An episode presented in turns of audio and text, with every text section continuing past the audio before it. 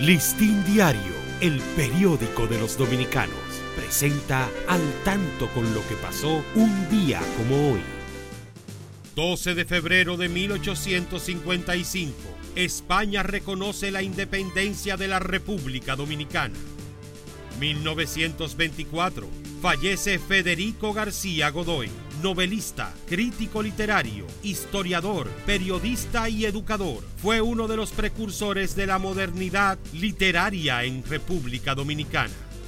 Listín Diario, el periódico de los dominicanos, presentó al tanto con lo que pasó un día como hoy.